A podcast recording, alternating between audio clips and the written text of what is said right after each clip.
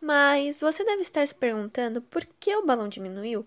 Isso é simples, podemos inferir o comportamento dos gases para explicar tal fenômeno. O que acontece é que a temperatura do congelador é menor do que a temperatura do lado externo. Dessa maneira, o gás do balão é resfriado até que possa ocupar um volume menor do que o anterior.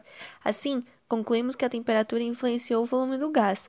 Podemos também analisar o que ocorreu baseado na seguinte equação: P vezes V é igual a N vezes R vezes T. P representa a pressão, V o volume, N o número de mols, R uma constante da pressão e T a temperatura. Nesse contexto, a pressão e o número de mols não se alteram, logo podemos representar a equação como V é igual a T, volume é igual a temperatura, e assim como dito anteriormente, a, como a temperatura diminui, o volume também diminuirá.